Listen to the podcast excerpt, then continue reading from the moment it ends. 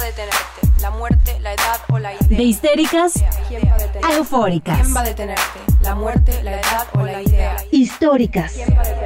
De tanto que siente eufórica antes que histérica histórica.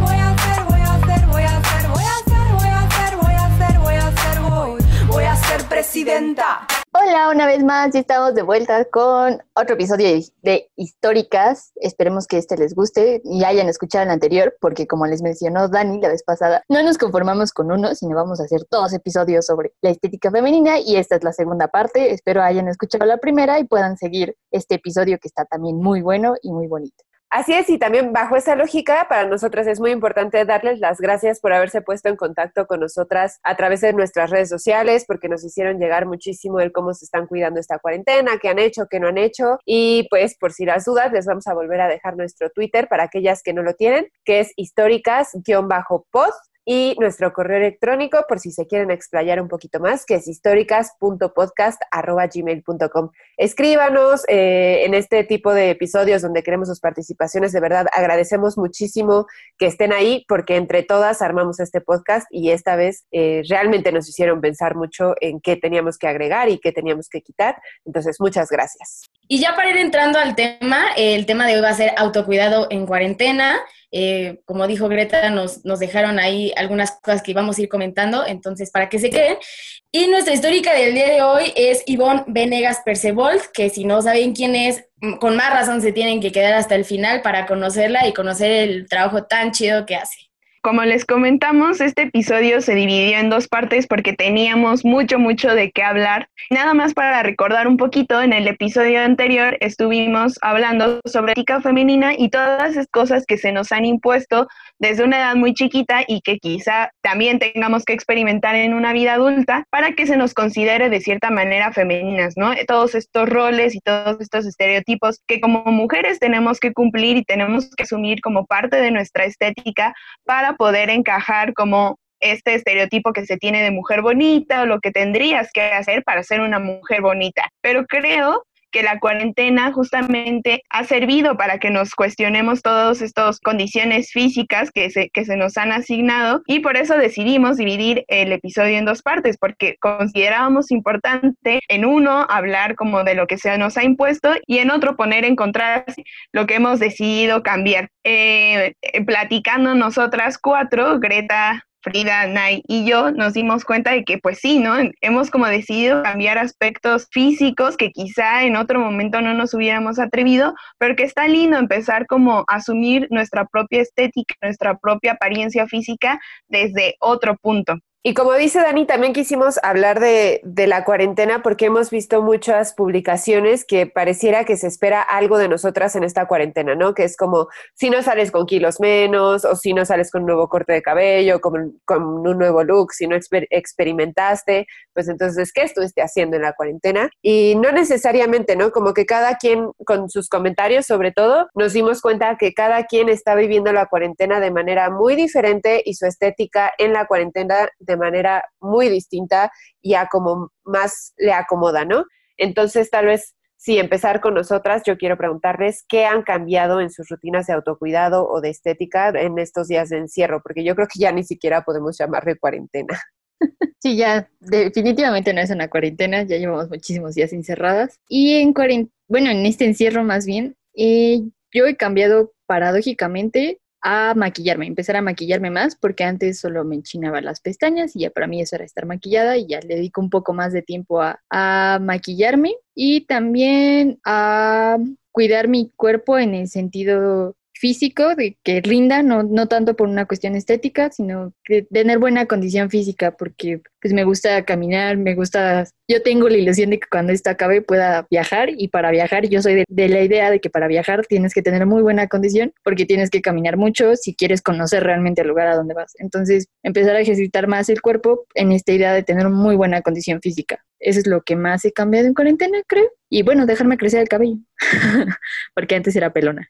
Yo lo que más he cambiado es, creo, justo con decidir no maquillarme, porque antes como tenía muchas actividades pues en la facultad casi todo el tiempo o me movía como a ver personas, asumía que tenían que verme arreglada, ¿no? O sea, esta, mm, esta palabra que también Greta decía, ¿no? Como que ¿por qué tenemos que arreglarnos si no estamos descompuestas? Pero justo como que yo lo asumí así, ¿no? O sea, como que las personas tienen que verme presentable. Entonces, como que todo el tiempo estaba sometiendo mi cabello a calor, eh, mi piel siempre estaba maquillada, o sea, no era una opción no maquillarme siempre depilada, como aspectos muy este, asociados a la estética femenina, siempre, o sea, para mí eh, tenían que llevarse a cabo, ¿no? Y creo que en cuarentena más bien he decidido hacerlos o no hacerlos, dependiendo cómo me siento en el día, y en general ha sido eso, poder como dejar mi cabello como es naturalmente, decidir si me maquillo o no,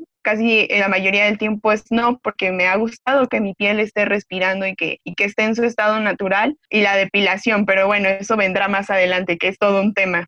Yo les compartí a mis amigas que realmente yo siento que no he cambiado gran cosa porque digamos, el no maquillarme, el no peinarme mucho y el usar pants y ropa como más cómoda, lo hacía cada fin de semana antes de la cuarentena, entonces digamos que, como dijo Dani, estoy viviendo un fin de semana interminable y eh, no me maquillo, también en vacaciones prácticamente nunca me maquillo, eh, entonces eso, ese lado sigue igual.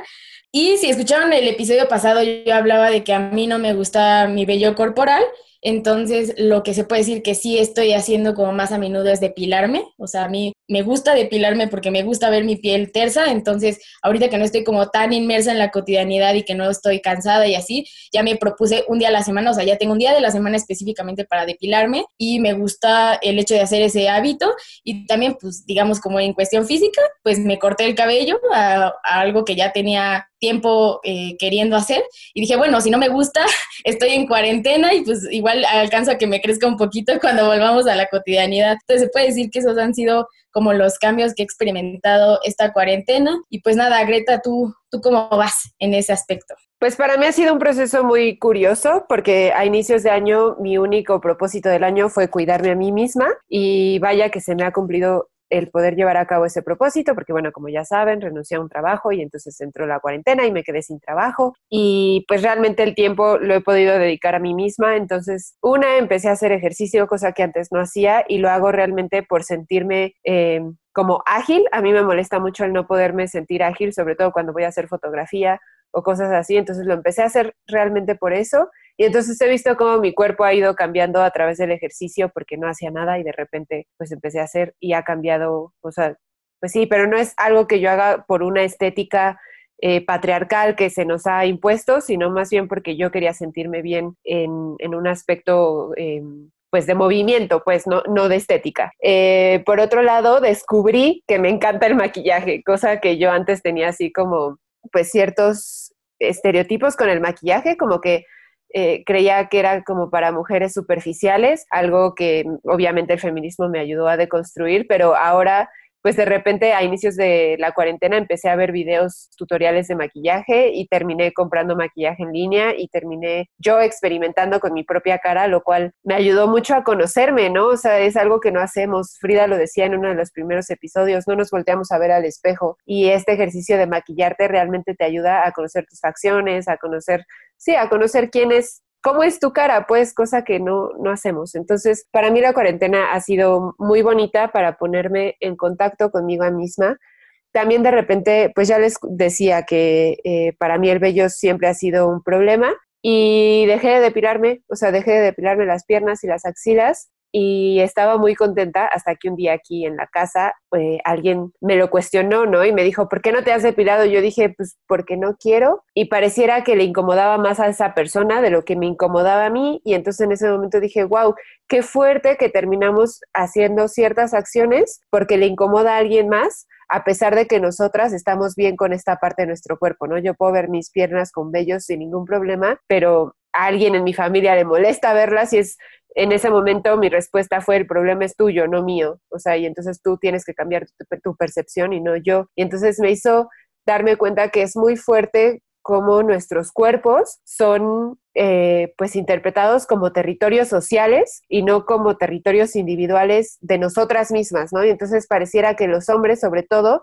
tienen derecho a estar opinando de nuestros cuerpos y de qué hacemos y qué no hacemos con ellos, porque a ellos les incomoda vernos. Y entonces yo digo, si a ti te incomoda, pues tú cámbialo o no me voltees a ver, o sea, si es tan difícil, no me voltees a ver, pero creo que es muy bueno que esta cuarentena nos, esté cambiando todos esos chips para ser más nosotras y ser más libres y pasarle la bolita de ese problema a alguien más, porque es un problema que, siempre ha recaído en el lado femenino, en el lado de las mujeres. Y no, ya estuvo bueno, o sea, creo que tiene que ir del otro lado. Así que esta cuarentena yo paso esa bolita. Cierren los ojos, carnal. Me encantó lo de si te incomoda, no me veas. es un buen muy buena frase. Si viven con alguien que les diga eso, dile, múdate. Sí, bueno, acá no vive conmigo, este, pero de todas formas, en sí no era tanto como la depilación, a mí no me molestó tanto el hecho de la depilación en sí, sino el hecho de darme cuenta que nuestros cuerpos son territorio social para, para como públicos, ¿no? Pareciera que nuestros cuerpos son territorios públicos y eso no, no me parece, ahí fue cuando me cayó el 20 y eso fue la parte que me molestó, porque también ya hablaremos específicamente de la depilación. Precisamente en este aspecto de que cualquier bueno, cualquier persona, pero sobre todo los hombres pueden hacer comentarios sobre nuestros cuerpos y que nosotras ya estamos condicionadas a cambiarlos para darles gusto. A mí me ha pasado que tengo como muchas crisis de que me siento muy mal, me enojo y mi respuesta inmediata es cambiar eso que a alguien incomoda. En cuarentena me he dado el espacio, que en este caso es mi cuarto, de poder tener un espacio en donde yo me vuelvo a encontrar, a relajarme, a sacar como todo ese enojo, toda esa tristeza, toda esa frustración que un solo comentario puede generar en mí. Tengo este lugar que es mi cuarto, que es mi espacio, que yo digo que es como mi santuario, porque cuando algo me afecta, llego a este cuarto y digo, empiezo a dialogar conmigo misma y digo, ¿sabes qué? Aquí estás tú, contigo misma, tú decides qué quieres de ti, qué quieres ver en ti y cómo quieres estar contigo misma, porque una vez que salgas de esta puerta, alguien allá afuera, no importa quién sea, te va a decir algo que no te va a gustar, pero tú ya tienes que estar preparada para ese comentario, porque seguramente te van a decir, ay, estás despeinada, ay, no te depilaste las piernas, ay, ¿por qué sales en calzones? Ay, ¿por qué estás en brasier? Y todos esos comentarios al principio a mí me herían muchísimo en la cuarentena, pero ya después los fui asimilando porque llegaba a este espacio a dialogar conmigo misma y a verme en el espejo y decir, esto es lo que tú quieres y si tú lo quieres, está bien, no le tienes que dar gusto a los demás. Primero dialoga contigo, empieza a ver qué sí quieres de ti y qué no quieres de ti y lo vas trabajando poco a poco. Entonces, creo que la cuarentena al menos en lo personal, a mí sí me ha brindado este espacio en el que yo puedo aislarme de esos comentarios y empezar a dialogar conmigo misma y aceptarme. Sí, también algo que comentábamos cuando, cuando Frida lanzó esto es, pues sí, o sea, muchas veces quienes tenemos como el privilegio de tener un cuarto a solas, eh, pues es eso, ¿no? Es nuestro espacio en el que somos realmente nosotras.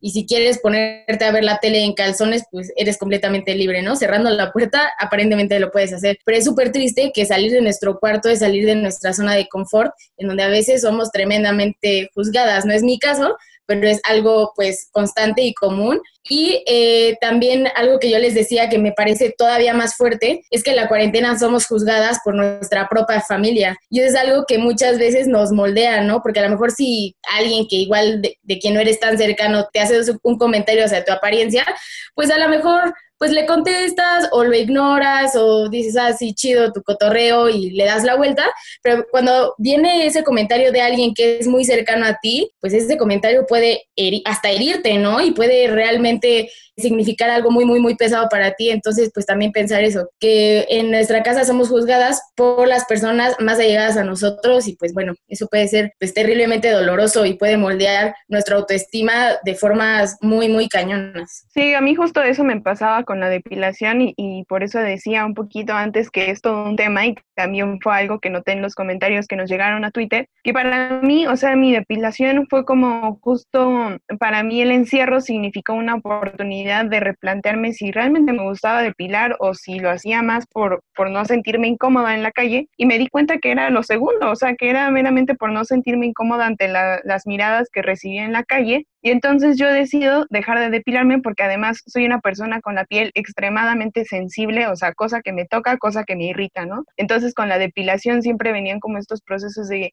de tener la piel irritada, de sentir que me ardía, o sea, más eh, cuestión de dolor que de satisfacción, ¿no?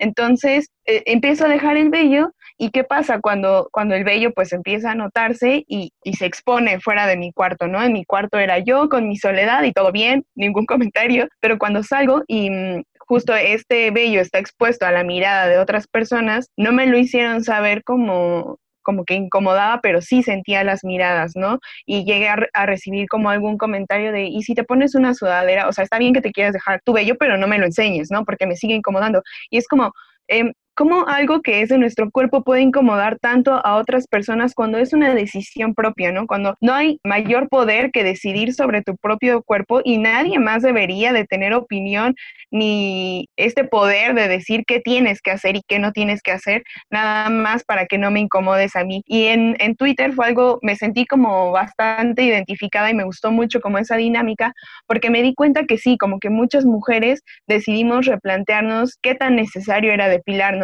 y me gustó mucho que había mucha variedad de comentarios, tanto de mujeres que decían que sí se estaban depilando porque tenían el tiempo como de tomarlo como un ritual, retirarse el vello, ponerse cremas, como exfoliarse, cosas que no harían antes, ¿no? Que se depilarían rápido y terminarían irritadas. Y por otro lado estaban como las mujeres que dijeron, chao, me despido de las ceras, de los rastrillos y de todo lo que tiene que ver con, con esto que me hace más daño que un beneficio. Y entonces lo abandonaron por completo y me parece como que entonces el vello eh, para muchas de nosotras significó como algo muy, muy importante en cuarentena y a la larga después pues vamos a como quizá cruzo los dedos porque podamos seguir como replanteándonos esto y más que nada decidiendo en nuestro propio beneficio, no en el de las miradas que van a estar allá afuera. Sí, porque además algo que la gente no se da cuenta es, o, los hombres sobre todo no se dan cuenta, es como este mandato de género.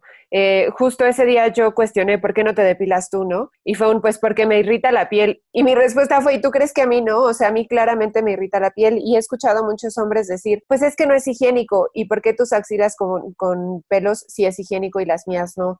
Y creo que hasta las mujeres traemos este chip de la higiene, de eh, en los comentarios llegué a ver, o bueno, es que yo también puse la dinámica en Facebook y una amiga me puso, yo lo hago por higiene y dije, pues es que en realidad eso es algo que nos han vendido. Eh, por algo tenemos vello púbico, por ejemplo, el vello púbico impide que ciertas bacterias lleguen a la vagina. Entonces, por algo existe este vello, por algo nuestro cuerpo tiene vello y socialmente nos hemos destinado a quitarlo, cuando en realidad no tendríamos por qué hacerlo. Y también en la, digamos, siguiendo lo que muchas de ustedes nos compartieron en Twitter, también nos dimos cuenta que existen como dos grupos, ¿no? Como dos bandos. Aquellas que se maquillan, se peinan, se depilan por gusto, y así lo decían, ¿no? Porque o tal vez un día me despierto y digo, tengo ganas y lo voy a hacer por mí, yo lo tomo como el hecho de que te vas a consentir y te vas a mimar, y eso está súper chido, también como decía, para experimentar, ¿no? A lo mejor nunca he probado este delineado, pues ahorita me lo he hecho y no tengo la prisa que tal vez tendría para irme a la escuela, no sé. Y también existe el grupo de las que dijeron, Nel, o sea, si antes me maquillaba todos los días, ahora no me voy a maquillar ni un solo día o me voy a maquillar tal vez cada tanto. Y lo que queremos decirles es que no importa al bando al que pertenezcas, es súper válido lo que quieras hacer con tu cuerpo esta cuarentena y en la vida, claro. Pero pues ahorita todos estamos como en una pausa interminable en nuestras vidas, ¿no? Todo está pausado y está súper chido que estés tomando esta pausa y este respiro para resignificar. Si para ti el maquillaje es súper chido, date, ¿no? O sea, maquilla, experimenta, cómprate cosas, está súper chido. Si a ti el maquillaje no te acomoda, pues perfecto, ¿no? Eh, yo hay algo que siempre he dicho y que quiero compartirles, yo aquí en Sentimental, que yo pienso que el maquillaje es esa herramienta que nos solo saca provecho, digámoslo así, de algo que ya tenemos. O sea, el maquillaje no nos cambia. O sea, tus ojos siguen siendo tus ojos maquillados o sin maquillar. O sea, tus ojos son bonitos, tu eres bonita con o sin maquillaje. Lo único que hace el maquillaje es sacarle provecho a eso que ya eres y a eso que ya tienes. Entonces, véanlo así. Si lo quieren hacer está perfecto, si no lo quieren hacer está perfecto. Es una invitación como completamente abierta a que sigan la cuarentena o lo que dure el encierro haciendo lo que ustedes las haga felices. Eh, yo quiero agregar un comentario a lo que dice Nay respecto a esta reconciliación que yo tuve con el maquillaje, precisamente porque yo lo vi en una película que se llama Todo el mundo tiene a alguien menos yo. Y es una escena que a mí me marcó mucho porque dice que el maquillaje es para resaltar nuestras facciones, no para ocultarlas. Entonces a mí eso me, me pegó mucho, dije, porque yo estaba muy peleada con el maquillaje. Y como lo dijo Nike, es una muy buena herramienta para dedicar esas partes que nos gustan de nosotros mismas y y resaltarlas, incluso las que no nos gustan, también comenzar a verlas y asumirlas como parte de lo que somos e integrarlas esa parte que de repente como que el maquillaje pareciera que es ocultar todo lo que no nos gusta y lo podemos resignificar de muchas formas, pero bueno, esto es como cada quien como se sienta más cómoda, como le guste, solo el comentario de que encontremos muchas formas de cultivarnos a nosotras mismas es maravilloso y creo que la cuarentena, eh, bueno, el encierro más que la cuarentena, ha sido una oportunidad para muchas de nosotras comenzar a ver estas formas, estas herramientas de cultivarnos a nosotras mismas. Para mí es súper revolucionario esto que dices, Frida, y resignificar estas herramientas que originalmente parecieran herramientas patriarcales, ¿no? De te tienes que ver bonita, te tienes que maquillar, ay, ¿por qué no te arreglas? Que por cierto, esto de que no tenemos por qué arreglarnos porque no estamos descompuestas, lo aprendí de Rose, que es una de las irreverentes, que es un podcast, a mí me gusta pensarlo como un podcast hermano porque realmente fueron como mucha inspiración para nosotras y las queremos mucho en este podcast. Si no las han escuchado, escúchenlas porque además tienen un acento de Mérida precioso. Este, bueno, lo aprendí de Rose. Sí, son divinas. Lo aprendí de Rose y nada, a mí me gusta pensar que podemos utilizar estas herramientas patriarcales y darles la vuelta y utilizarlas para nosotras mismas, porque a final de cuentas el maquillaje también es una forma en la que nosotras compartimos, ¿no? ¿Cuántas veces no hablamos de maquillaje con nuestras amigas y está bien y no tenemos por qué darle esa connotación patriarcal? O sea, creo que también es revolucionario tomar todo eso y decir, lo hago porque me siento bien conmigo misma, lo hago porque es un espacio para pasar tiempo conmigo y conocerme. Y también, o sea, bajo este precepto de que decían ahí de tómense el tiempo, ahora que tienen ese espacio, pues aprovechenlo. Algo que también escuchamos de algunas de ustedes, o bueno, que leímos, fue que han dejado, por ejemplo, de peinarse o de usar tacones o de usar cierta ropa porque eh, en el trabajo se los exigen. Y sí, me quedé pensando que hay trabajos que tienen códigos de vestimenta súper estrictos y entonces mujeres tienen que usar falda. Pero no solo eso, o sea, bueno, tal vez esos ya son los menos, pero a veces estos códigos de vestimenta o de maquillaje o de estética son códigos que no se hablan, ¿no? O sea, simplemente tú empiezas a ver que todas llegan muy eh, producidas o eh, sí es que quiero quitar de mi vocabulario la palabra arregladas, eh, con mucho maquillaje o como con vestimenta muy fashion y tú con tus pants y tú con tus pantalones de mezclilla. Entonces hay veces que también el ambiente en el que nos movemos nos impulsa a seguir estas normas sociales que no están escritas en ningún lado, pero que eh, pues pareciera que sí, que las tenemos que seguir o no vamos a entrar en estos grupos sociales. Entonces aprovechen que ahorita no tienen toda esa presión y también creo que el cuestionarlo en la cuarentena, el darnos cuenta de estas cosas, puede ayudar a ir rompiendo poquito a poco esas normas. Y entonces que tal vez el día que tengan que regresar a trabajar, todas regresen con una nueva estética y no tengan que llevar tacones. No sé, se me ocurre, ¿no? Un ejemplo. Sí, también tenemos los trabajos que exigen una determinada talla de cuerpo, básicamente, ¿no? Por ejemplo, las aeromosas, ellas tienen que ser delgadas y altas. Y hago este comentario para relacionarlo precisamente con la alimentación, porque creo que es algo que nos pega a muchas mujeres con esto de ser gordas, ser delgadas, ser saludables. Yo he encontrado en la alimentación, no por cuestión de estética como tal, sino por cuestión de salud y no caer en ese discurso de gordofóbica para nada, sino en, nuestra forma de, cómo nos cuidamos a nosotras mismas a través de los alimentos. Y también de cuidar un poco la, el entorno en el que vivimos a través de la alimentación, porque yo encuentro en la alimentación muchos hábitos de consumo que son muy dañinos para nosotras mismas y para el medio ambiente. Y creo que con esta crisis económica que se vino un poquito con la cuarentena de, de no poder ir a comprar nuestras cosas y empezar a cultivarlas o buscar este, alimentos de origen local, creo que nos ayuda mucho a reconstruir esta forma de, de cómo estamos alimentándonos y cómo nos vamos relacionando con esta alimentación. Sobre todo, bueno, nunca he sido de, dietas, yo estoy como en contra de las dietas, pero sí creo que necesitamos una alimentación saludable. no es que yo sea la, nutrióloga del grupo y que tenga una alimentación de 10, porque para nada me encanta la botana, me encanta la comida que engorda, de hecho la que está sobre de mí es mi hermana de, vas a engordar y comes eso. O sea, a mí esos comentarios como, no me importan, pero sí me importa y sí quiero hacer énfasis en que en la alimentación está mucho del cuidado que nos damos a nosotras mismas, porque desde que Ciania me cuida mi alimentación, porque ella es la que hace los desayunos, eh, yo me siento mejor conmigo misma, tengo más energía. Si ahorita soy dormilona, antes era el doble de dormilona, tengo más energía, mi piel se ve mejor, me siento, me siento hasta como más limpia y más ligera. Entonces yo creo que en la, en la alimentación encontramos muchas formas de poder cuidarnos a nosotras mismas sin necesidad de caer en dinámicas de consumo muy dañinas para el medio ambiente. Porque antes si yo comía papas, sigo comiendo papas, pero si antes comía papas todos los días, ahora volteo a ver como frutas y verduras y, y no sé, yo encuentro una relación muy linda con la alimentación y nosotras mismas porque aparte es una relación que yo encuentro con la tierra, con todo eso que nos da la tierra para alimentarnos, a mí me parece maravilloso y creo que es un encuentro muy bello en el que las mujeres y también los hombres vamos encaminándonos a voltear otras formas de convivir en este ambiente, en este contexto, en este lugar llamado tierra.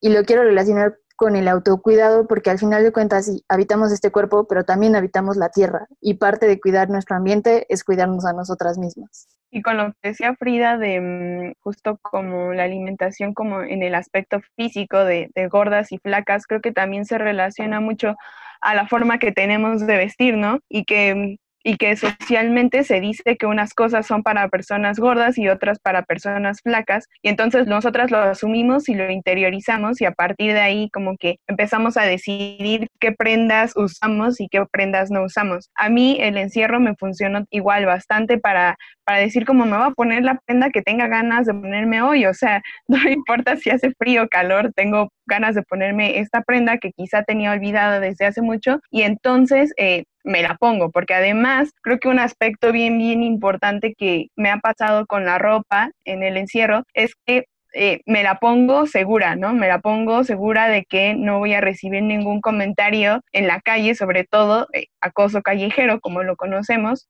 por traer una blusa o una falda que muestra como un poquito más de mi piel, ¿no?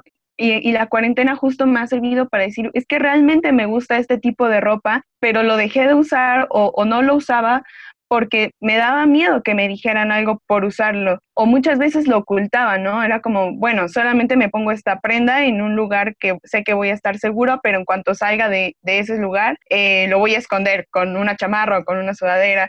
Y entonces dejaba de lucir esa prenda que a mí tanto me gustaba. Y la cuarentena justo ha sido como, además está haciendo un calorón, ¿no? Y justo como voy a sacar todas mis prendas de playa que tenía abandonadas y voy a disfrutarlas en mi casa y voy a, a lucirlas como a mí me gustan porque no tengo este miedo de que alguien me diga algo y entonces como que arruine toda la seguridad con la que yo me había puesto esa ropa. También muchas creo que están en el otro extremo, ¿no? De eh, irse a la ropa sumamente cómoda, a los pants, ya nos decían ahí, ¿no? Para ella todos los días ahora son fines de semana. Y yo no me identifico ni con un lado ni con el otro. O sea, por ejemplo, mis vestidos han estado guardados porque la casa es muy fría y entonces pues, no puedo usar ni faldas ni vestidos porque me muero de frío. Em, y por otro lado, los pants en mi casa, como ya les había contado, en mi casa hacen mucho ejercicio y entonces la ropa deportiva, o sea, los pants, los shorts, son exclusivos exclusivamente para hacer deportes. Y entonces pareciera que si andas en pants en el día a día es como súper fodongo si no vas a hacer ejercicio. Está como mal visto.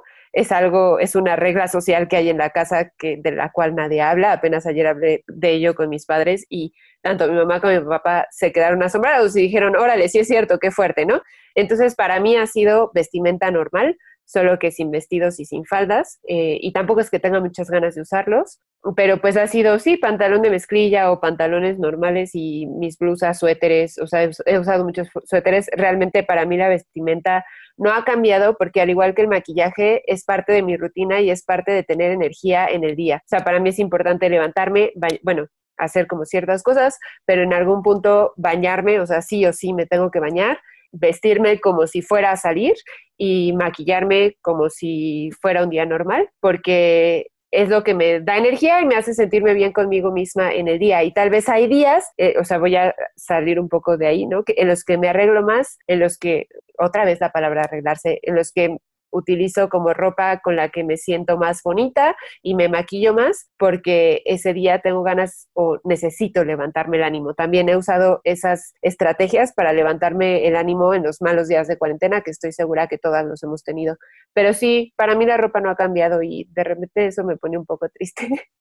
Híjole, aquí sí me voy a extender un poco, porque para mí la ropa sí ha cambiado bastante, porque ha sido para mí un proceso a través de la ropa de reconocer mi cuerpo y empezar a quererlo, porque yo siempre oculté mi cuerpo, siempre me vestí muy guanga, muy grande, porque me daba pena mi cuerpo. Como lo comentó esta Dani en el episodio pasado sobre su adolescencia, pubertad de comenzar a usar blusas guangas para ocultar sus senos, pues yo duré así hasta los 22 años. Siempre usé ropa muy aguada para ocultar mis senos porque soy senuda y sesuda, a verdad. pero me costaba como mucho trabajo aceptar esta idea de, de, mi cuerpo, aceptar mi cuerpo como tal y a través de la vestimenta, a través de usar vestidos, me di cuenta que estaba aceptando mi cuerpo porque ya empezaba a verlo, ya empezaba a ver mis hombros, ya empezaba a ver mis senos, porque aparte con un cachito de escote que tuviera, yo ya me sentía muy incómoda porque alguien me los iba a ver y alguien nos iba a estar observando. Sobre todo cuando estoy chiquita, mido unos 52, yo sabía que la perspectiva de las demás personas pues les daba esa panorámica, ¿no? Entonces, la vestimenta para mí siempre ha sido como muy importante y yo en cuarentena la exploté un buen, la, la reventé un buen, porque me empecé a poner vestidos, empecé a andar en brasier, empecé a andar en calzones, obviamente incomodaba muchísimo a, en la casa de repente, de repente me hacían burla, ¿por qué te vistes o por qué te arreglas tanto si vas a estar aquí encerrada? pues no importa, yo quiero estar bien conmigo y quiero empezar a conocer mi cuerpo a través de la ropa y así lo empecé a hacer en cuarentena con vestidos y, y con blusas, con, con todo lo que yo tenía y andaba experimentando y luego cobró mucho más fuerza este sentido de la vestimenta con un tuit de mi amiga Val, que me dejó súper impactada, que dijo una vez que ella en cuarentena descubrió que no es que no le gustaran los vestidos ni la ropa escotada, sino lo que le molestaba mucho era que los viejos babosos la hicieran sentir incómoda. Y pues creo que es algo que muchas mujeres nos sentimos representadas porque yo en Toluca nunca usé vestidos ni faldas ni shorts por lo mismo de que Toluca es una ciudad muy fría, entonces me sentía muy incómoda saliendo en temporada de calor con ropa para calor, porque los hombres te acosaban un buen un buen, un buen, hasta tus compañeros, no, no, era necesario que te dijeran algo, pero sentías todas las miradas en ti y es muy incómodo. Entonces creo que a través de la vestimenta también estamos logrando resignificar nuestros cuerpos y decirles a los hombres, no vamos a ocultar nuestros cuerpos solo porque a ti te causan cierto placer. Es mi cuerpo y yo decido cómo lo voy a estar vistiendo y cómo quiero verlo yo, no cómo quiero que tú lo veas. Entonces, para mí la vestimenta es algo muy importante y que he logrado resignificar demasiado en cuarentena. Yo, a pesar de que vivía mucho infancia así, la neta es que los tops deportivos ya son mis mejores amigos. O sea, he aumentado la colección de tops deportivos. Ok, perdón, tengo un cerdo de mascota que está de visita aquí conmigo. Este, los tops deportivos, neta, son. ¡Puerco! Entonces los tops deportivos, la verdad, ya los incorporé para dejar de usar brasier eh, común y normal. Y entonces ahorita los tops deportivos de verdad están así todos los días en mi vida. Eso es algo que antes no hacía y ahorita también estoy cambiando en mi vestimenta. Eh, yo soy mucho de pantalones de mezclilla, me encantan los pantalones de mezclilla. Sin embargo, en todo lo que va de la cuarentena, los he usado tal, o sea, literalmente he usado pantalón eh, de mezclilla solo una vez. Y también no soy mucho de faldas, pero también es algo que me di cuenta eh, en el encierro es que no es que no me gusten las faldas y los vestidos, es que justo yo estoy de un lado para el otro, te tienes que subir al camión para ir a la facultad y pues ese proceso eh, no me veo haciéndolo ni en vestido ni en falda porque justo me siento incómoda con la mirada de los demás, entonces digo, no, pues mejor no los uso, pero eh, en esa cuarentena adquirí una falda y la he usado ya tres veces y me encanta, o sea, me encanta, de verdad se volvió de mis prendas favoritas. Y ahí fue cuando entendí que sí me gustan las faldas, solo que me gusta usarlas en un ambiente en el que me siento segura y en, en un ambiente en el que no me siento observada. De ahí en fuera, sí, o sea, leggings todo el tiempo y playeras guangas todo el tiempo. Y ahorita estoy adquiriendo mucha ropa eh, de segunda mano eh, en bazares en Instagram, que se los recomiendo muchísimo. Y toda la ropa que estoy adquiriendo me estoy dando cuenta que es ropa como muy oversize y muy cómoda. Y también es algo que me veo usando por mucho tiempo porque sí, es súper cómodo andar así como sin preocuparte de que algo ahí se salga y etcétera. Pues creo que ya podemos ir más o menos cerrando este episodio. Todavía tenemos unas preguntas más, pero algo que nos dimos cuenta es que la cuarentena nos ha hecho reflexionar en las cosas que hacemos, las hacemos por nosotras o por las demás personas, ¿no? Ya lo decíamos, la vestimenta, el maquillaje, el depilarnos, lo estoy haciendo porque yo me siento cómoda así o lo estoy haciendo porque incomodo a la otra persona si no lo hago. O me maquillo, o sea, muchas nos dijeron, pues es que yo me maquillo cuando tengo sesión de Zoom. Y es muy extraño porque entonces no nos maquillamos para nosotras, nos estamos maquillando para vernos bien con las demás personas. O, o bueno, o sea, nos gustaría escuchar inclusive qué opinan al respecto, ¿no? Y bueno, cada quien en realidad se maquilla cuando quiere, ¿no? Pero creo que sí, la cuarentena nos ha hecho cuestionarnos mucho el lo hago por mí o lo hago por las demás personas. Y creo que es un ejercicio que deberíamos guardar para la posteridad. O sea, seguir cuestionándonos esto y seguir cuestionándonos las prácticas de belleza que nos fueron heredadas y si queremos seguir con ellas o no queremos seguir con ellas e irlas desechando poco a poco, así como lo hemos hecho esta cuarentena o bueno, este encierro. Entonces, bajo esa premisa, quiero preguntarles, ya como la pregunta que cierra todo, ¿con qué hábitos van a continuar? O sea, ¿qué hábitos cambiaron esta cuarentena y creen que van a seguir después de que termine, cuando regresemos a la nueva normalidad? Yo en definitiva el ejercicio. Eh, bueno, siempre he hecho ejercicio, pero no tan disciplinada como lo he estado haciendo durante cuarentena, ni con tanta intensidad. Entonces yo me voy a esforzar demasiado por quedarme con esa disciplina en el ejercicio. Me hace sentir muy bien, me hace sentir viva y me hace sentir capaz de hacer cosas que yo creía que jamás iba a hacer. Entonces me encanta esa sensación en mí de, sentirme capaz de hacer muchas cosas y de ver esas transformaciones. Me encanta y no quiero perder esa sensación. Entonces me quedo con el ejercicio y también con la alimentación por esta cuestión de hábitos de consumo. Creo que sería lo, con lo que yo me quedo mucho. Yo algo que definitivamente, o sea, no volvería a hacer es untarme y pegarme cosas en la piel que terminan irritándome, como la cera y un montón de maquillajes y cosas que al final me hacían más daño que bien. O sea, creo que sí, no vuelvo a arriesgar mi piel a, a, ese dolor, a esa irritación, nada más por eh, no sentirme incómoda ante las miradas de los demás. Eh, creo que sí, si decido, por ejemplo, depilarme, va a ser por decisión propia, porque realmente deseo retirar ese vello y no porque no voy a incomodar. Eso es como básicamente con, con lo que yo me quedo y también rescato un poco eh, lo que decía Frida, ¿no? De la alimentación. Yo también disfruto mucho cocinarme y creo que es algo que quiero seguir haciendo después de, la cuarentena, procurar mi alimentación, procurar comer bien, porque además la alimentación me ha ayudado como en cuestiones de salud que tenía bien abandonadas, ¿no? Por, por la inmediatez con la que vivía y quiero seguir conservando ese tiempo para cuidarme, digamos, desde adentro, con lo que estoy consumiendo para mi cuerpo. Yo con lo que me quedo definitivamente es, repito, o sea, cada quien tiene obviamente su punto de vista y todos son súper válidos, a mí no me, o sea, no me gustan el vello, entonces me voy a continuar depilando en el horario, digamos, en el día que ya tengo como estipulado en esta cuarentena. En el mundo de los vellos creo que todo es completamente aceptado. Si te los quieres dejar es súper válido, si te los quieres quitar también es súper válido. Eh, yo lo que voy a hacer es dejar, o sea, si ya estipulé que los jueves me depilo, lo voy a continuar haciendo más allá de la cuarentena porque es algo que a mí me causa muchísima satisfacción. Eh, ver mis piernas en vellos a mí, a mí, aún estando en mi casa, me crea así como un bienestar interno muy fuerte, entonces lo quiero continuar haciendo. Y otra cosa es, yo no me maquillo todos los días, o sea, yo para nada me maquillo así eh, como si fuera ley. Yo, o sea, todo el mundo como a mi alrededor me ha visto sin maquillaje, pero hay un consejo que por ahí les doy porque también lo he escuchado de muchas mujeres, es cuando no me maquillo, me, vienen estos comentarios de, oye, estás cansada, estás enferma, te ves ojerosa por favor, no dejen que estos comentarios hagan que ustedes se obliguen a maquillarse. Y, repito, esto se los digo porque me lo han dicho a mí y escucho constantemente a mujeres a mi alrededor diciendo, es que no me maquillé y me dijeron que me veía enferma. A ver, o sea, no estamos para darle el gusto a nadie. Si te maquillas malo, si no te maquillas también malo, entonces hagan con su cuerpo lo que se les dé la gana y eh, también algo que, que, a mí me ayudó mucho a mi autoestima fue dejar de maquillarme, porque justo me di cuenta de que mi cara en sí me gusta.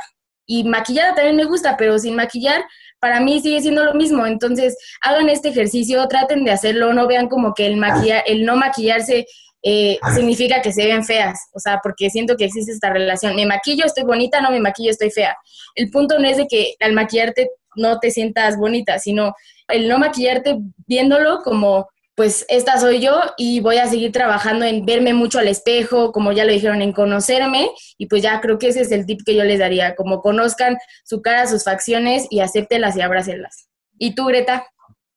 Sí, para mí creo que me di cuenta de la importancia del autocuidado. De repente, eh, cuando estás trabajando y sobre todo cuando estás muy metida en tu trabajo, de repente no tienes ese tiempo del autocuidado. Por ejemplo, tan simple como ponerte una mascarilla o yo, sí, yo qué sé, o darte el tiempo para maquillarte más porque ese día lo quieres así, ese día, este, me, esta cuarentena me ha dejado muy claro que necesito, no importa qué tan ocupada esté, darme ese tiempo para mí, porque es parte del autocuidado, darme ese tiempo para hacer ejercicio, para, bien lo decían, para comer bien. Y entonces yo espero que eso se quede ahí y algo que se me queda mucho y que les queríamos compartir es que va un poco de la mano con lo que decía Nailea, es no le debes nada a nadie. También es algo que les aprendí a las irreverentes, es no le debes nada a nadie, de verdad, no le debemos nada a nadie con nuestro físico, con nuestra estética.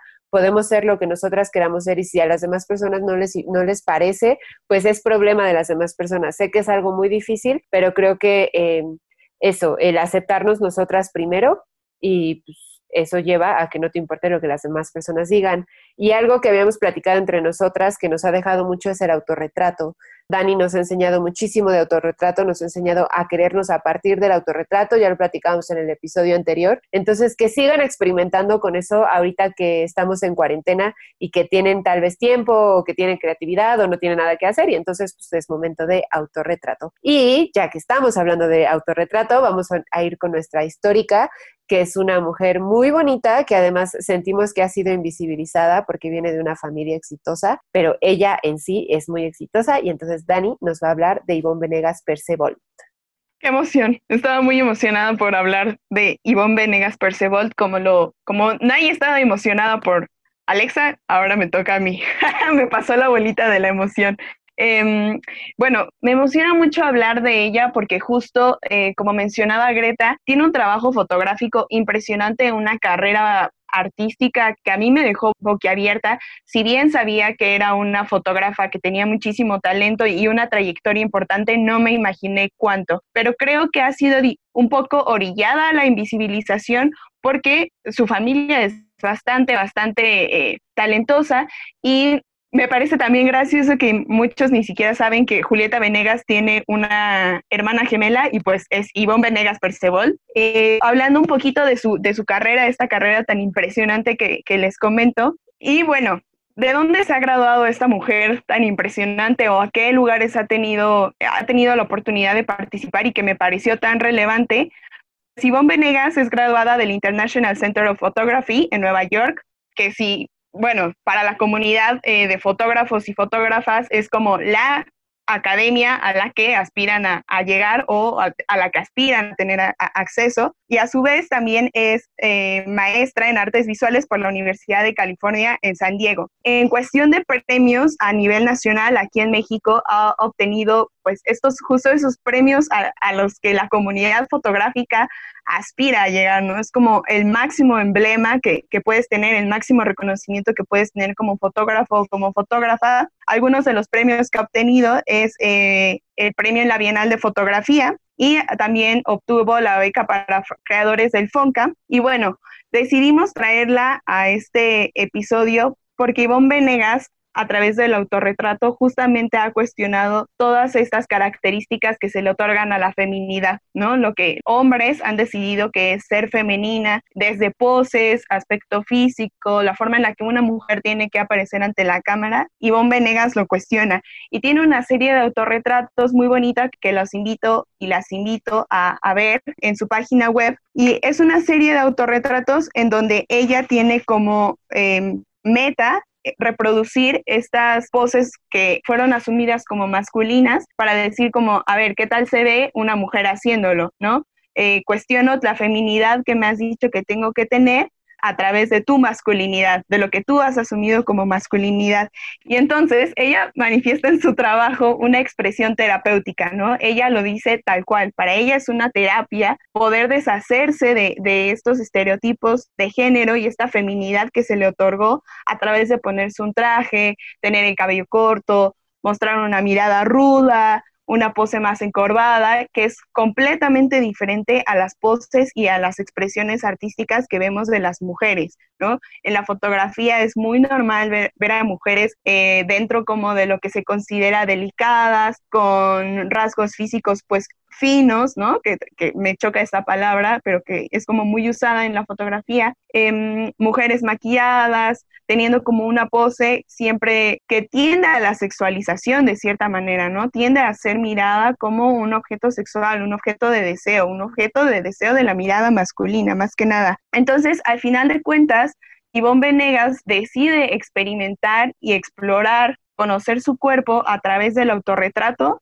pero eh, justo tomando todo esto que se nos ha dicho que no se puede ser, porque además a la mujer se le dice que no puede ser masculina, ¿no? Entonces, Ivonne Venegas con, con esta serie de fotos dice, ¿qué tal si yo quiero ser masculina? Y, y, aún así sigo siendo mujer, y aún así sigo siendo esta mujer artista, creadora, eh, exitosa, y puedo hacerlo con el aspecto físico que yo decida, ¿no? Transitando o, adoptando como elementos que para unos han significado opresión entonces, pues yo los retomo los hago míos y a través de ellos cuestiono. Y pues sí, las invito a ver el trabajo de Ivonne Venegas porque además es amplio, ¿no? Tiene temas que como mujeres atraviesan, no solo el autorretrato, tiene por ahí unas fotos en las que muestra cómo realmente es la maternidad, porque creo que más que nada con su foto ella intenta mostrar la realidad femenina, ¿no? Procesos que como mujeres vivimos y que siempre por la publicidad, por la sociedad, son maquillados y se pintan como bonitos. Y cuando realmente los experimentas, cuando realmente los vives, pues te das cuenta que son muy diferentes. Quizá no dejan de ser bonitos, pero la realidad es muy diferente a la que muestran normalmente las fotografías o la publicidad. Entonces tiene un trabajo bastante amplio relacionado con mujeres que me parece bellísimo y pues bueno, quizá por ahí eh, podemos como agarrar un poquito de inspiración para seguir creando y para poder experimentar con nuestro cuerpo y la forma en la que lo asumimos a través de la fotografía. Bueno, y esto que dice Dani es súper, súper valioso, así que queremos ahí lanzarles como una invitación. Estaría súper padre eh, que hubiera una dinámica de autorretratos. Eh, si ustedes ya se autorretrataron o agarran de inspiración no solo este podcast, sino se ponen a ver el trabajo de, de Ivonne y les agarra ahí como la inspiración, también está de referente el trabajo de Dani, etcétera, pues hagan sus autorretratos y por qué no, pónganlo en Twitter, los queremos ver, estaría súper chido que se armara como esa dinámica y claro que nos etiqueten y nos mencionen por ahí para poderlos ver, retuitearlos y no sé, o sea, sería como un ejercicio que podríamos armar súper, súper padre para conocerlas más a ustedes también y por qué no, también nosotras igual por ahí les estaríamos compartiendo algo, quién sabe, no sé, nada más ahí lo dejo y pues nada, es una invitación abierta para quien quiera hacerlo. Ahí les estaremos dejando unas sorpresitas. Pero qué sorpresa. lo que es sorpresa, bueno, ya no va a ser sorpresa, es la próxima temática que va a ser menstruación. Estoy muy emocionada porque ese tema es un tema que me emociona mucho en lo personal y yo creo que a todas nos va a emocionar o nos va a tocar una fibra sensible sobre este proceso. Y bueno, ya acabamos este episodio, espero que lo hayan disfrutado mucho, que nos manden sus autorretratos y que estén para el próximo episodio porque también va a estar buenísimo. Nos vemos.